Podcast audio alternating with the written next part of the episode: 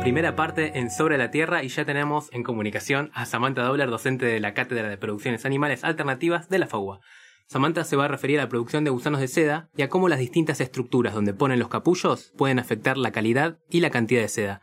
Hola Samantha, estamos acá con Pablo, muchas gracias por estar en Sobre la Tierra. ¿Cómo estás, Hola. ¿Cómo estás, Pablo? Bien, como para arrancar, ¿nos podrías contar brevemente en qué consiste la sericicultura?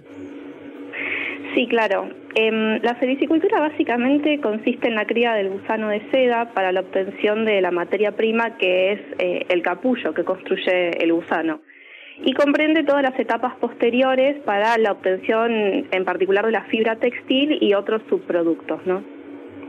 En relación con esto de producir el capullo, lo que nosotros habíamos leído en el trabajo que publicaste en Agronomía de Ambiente es que necesitan unas estructuras para poder construirlo, ¿no? ¿Podrías contarnos un poco sobre eso?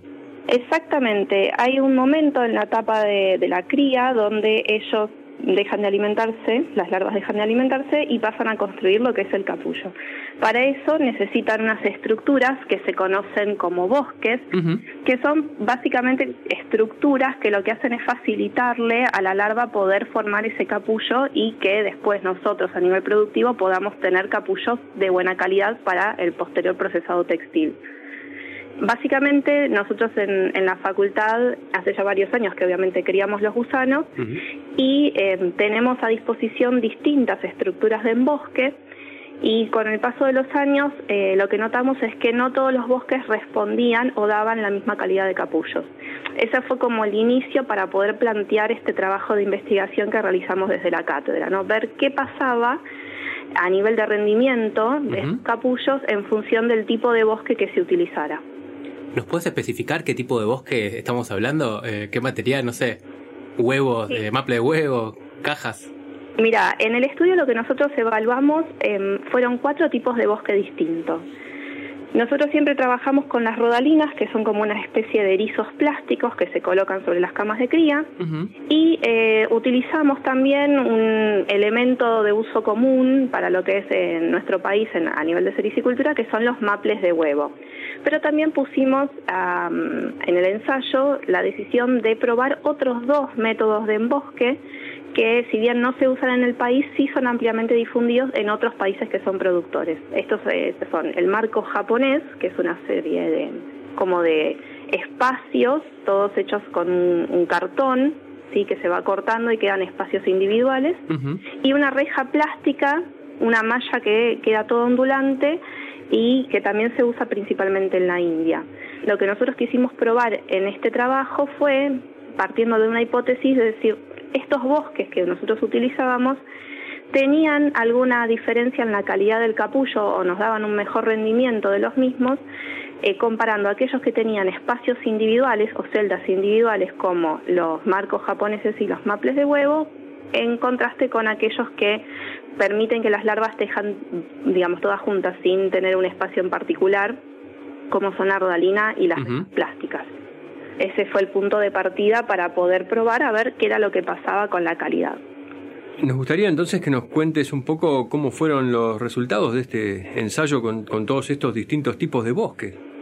Eh, básicamente toda la idea surgió, ya te digo, por, por parte de observación de varios años. Esto derivó en una tesis de grado de, de Estefanía Buda, que hoy en día es la ingeniera que también forma parte de la cátedra.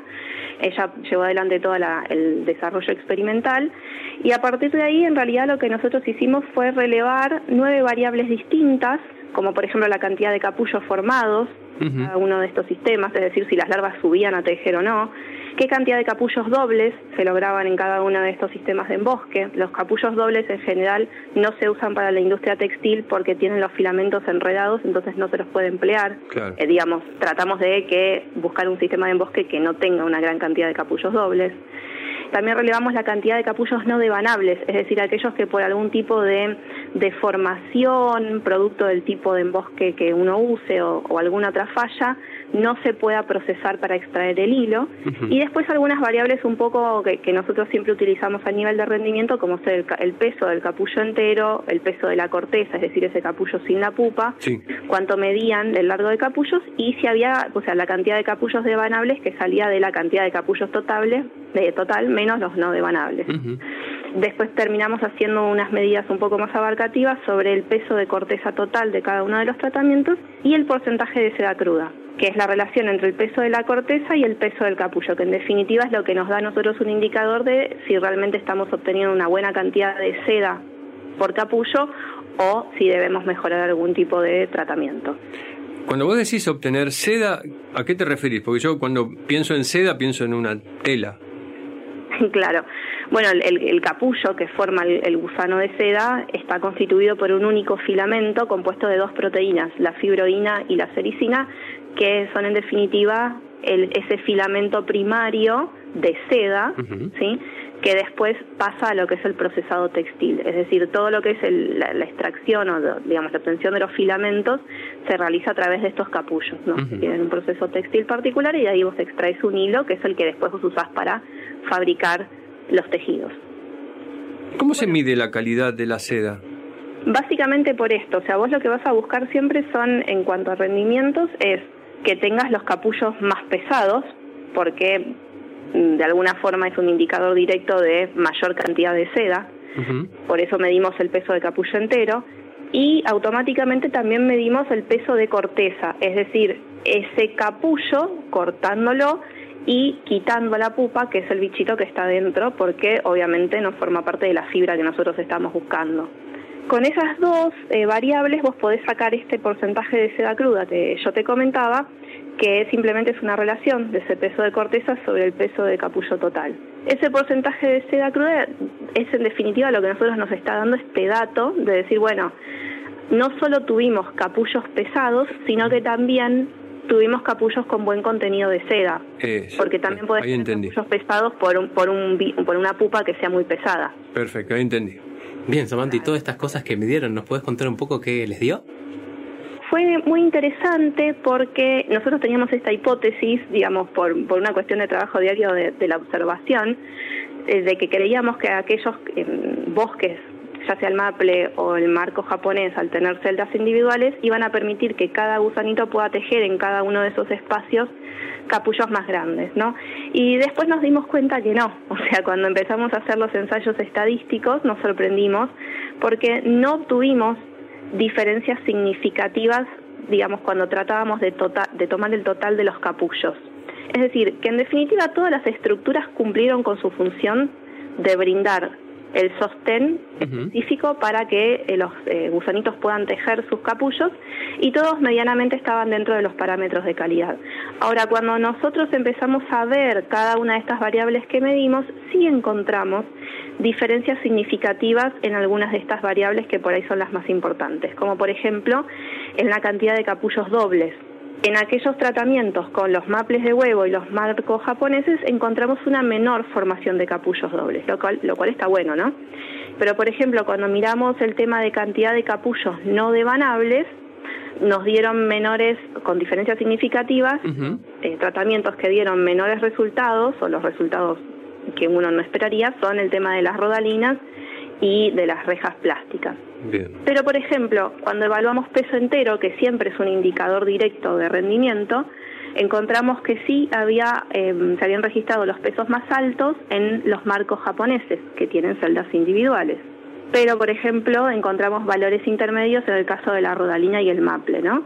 Ahora, sí es interesante, otra de las variables que nosotros tomamos, que ya les comentaba, es un indicador que siempre tomamos en cualquier ensayo, tiene que ver con el porcentaje de seda bruta y ahí sí encontramos diferencias significativas, donde nos dieron que los mejores resultados, es decir, los mejores porcentajes de seda bruta los obtuvimos en los maples y los marcos japoneses, con celdas individuales ambos, ¿no? Muy bien. Em, y los peores porcentajes los encontramos en las rodalinas.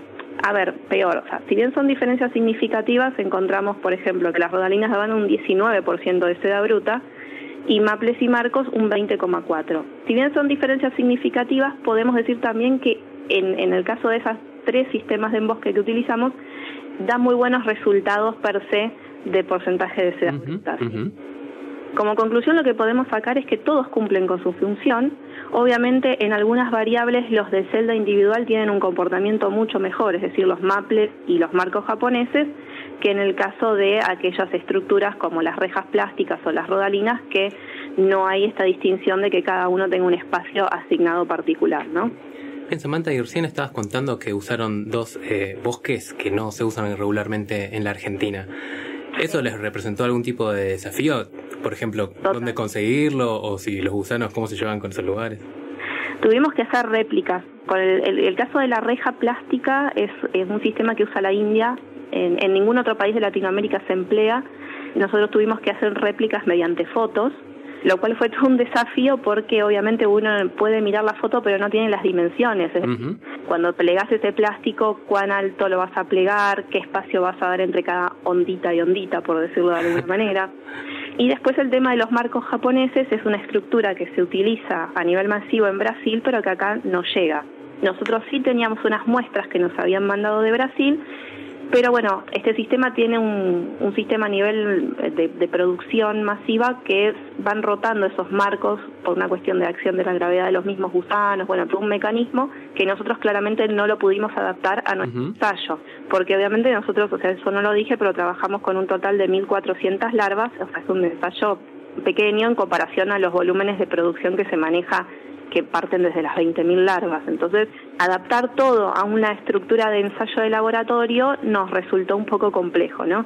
Ese fue como el principal desafío y parte de las conclusiones que nosotros creemos que se podrían mejorar para futuros ensayos tiene que ver con ajustar o afinar un poco el tema de estas réplicas que nosotros hicimos que después nos dimos cuenta que tal vez no estaban del todo bien hechas. Es parte del proceso de aprendizaje porque no tuvimos la forma de compararlo con una estructura eh, físicamente, digamos. Claro, tenés que pasar por hacerlo para ver cómo, cómo anda, cómo funciona, o qué. El, el, desafío este justamente que decís. Tal cual, y bueno, el, otro desafío que por ahí se nos presentó tiene que ver con la búsqueda de antecedentes. O sea, la sericicultura, si bien es una actividad que se desarrolla en otros países de Latinoamérica, la mayor parte de la bibliografía eh, proviene de la India o em, de otros países que por ahí no manejan nuestro idioma. China es imposible, por ejemplo, porque directamente ni en inglés publican. También encontrar antecedentes se nos dificultó bastante y, por ejemplo, en el caso de los maples de huevo, que es un bosque que nosotros usamos y es muy local acceder a ese recurso, en ningún lado de la India íbamos a encontrar un antecedente que utilizara los maples de huevos como estructura de bosque. Entonces, bueno, ahí es como partir de la nada y sentar precedente para futuras investigaciones. Ahí los indios van a tener que leer en castellano. Bueno, esperamos, porque nosotros hicimos un gran esfuerzo para poder este, leer los papers de ellos en inglés. Ellos tienen otros sistemas también, obviamente usan eh, hojas de palmera, qué sé yo, un, montón de otras estructuras que nosotros tampoco tenemos, ¿no? Y bueno, es muy complejo porque es parte de este desafío de la sericicultura de manejarse con, con los elementos que uno por ahí consigue a nivel local. Pensando un poco en esto que mencionabas recién sobre las escalas, de la diferencia entre lo que es un ensayo en laboratorio y una escala de producción, ponele, me parece que estos bosques que vos probaste deben tener implicancias prácticas importantes, ¿no?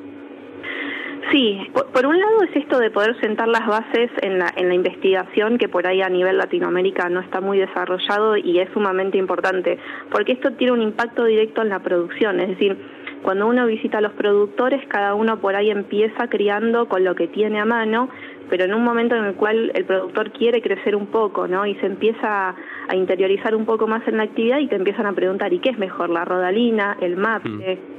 Y uno por ahí desde el lado de la investigación o de la docencia o del extensionismo siempre decía ahí, mira, yo vi que en mi laboratorio por ahí el maple funciona mejor, pero en realidad eran todas apreciaciones personales porque no había ningún ensayo que estadísticamente pudiera decir, bueno, este método es mejor que el otro, ¿no? Fue un trabajo en ese sentido muy importante porque es el primero que se hace. Sienta bases. No podemos todavía decir un método es mejor que el otro, pero tenemos estadísticamente cifras o datos que nos pueden decir, mira, si vos vas a criar con rodalinas o vas a criar con maples, vas a llegar a buenos resultados. Sea el método de embosque que elijas, ¿no? Claro. Esto, el que haya dado tan buenos resultados, el maple de huevo me dan ganas de inflar el pecho cuando vaya para afuera. Sí, no, no. O sea, obviamente tiene su, su parte negativa que tiene que ver con por ahí los sistemas de desinfección. Las rodalinas a ser plásticas, vos cuando terminas un ciclo de cría y las desinfectas, sabes que matás todos los patógenos. El maple de huevo no, porque al ser cartón es poroso, no te asegura una desinfección completa, pero tiene la ventaja de que vos lo, lo podés conseguir económicamente es muy accesible y entonces puedes hacer una rotación mayor, es decir, ahí crías dos veces y después lo terminas quemando o compostando y volvés a adquirir nuevos maples. Exacto. Se puede jugar, esa, esa es la, la ventaja que tiene, podés jugar sabiendo que vas a tener buenos resultados con cualquiera de los métodos que elijas, ¿no? Estaba pensando, igual de todas maneras, si usas un maple de huevo ya de por sí viene contaminado. Sí, sí, pero el, o sea, se le hace una desinfección previa y en general no, no suele tener mayores problemas, porque las enfermedades que afectan a los gusanos son como muy particulares de Ah, especies en sí.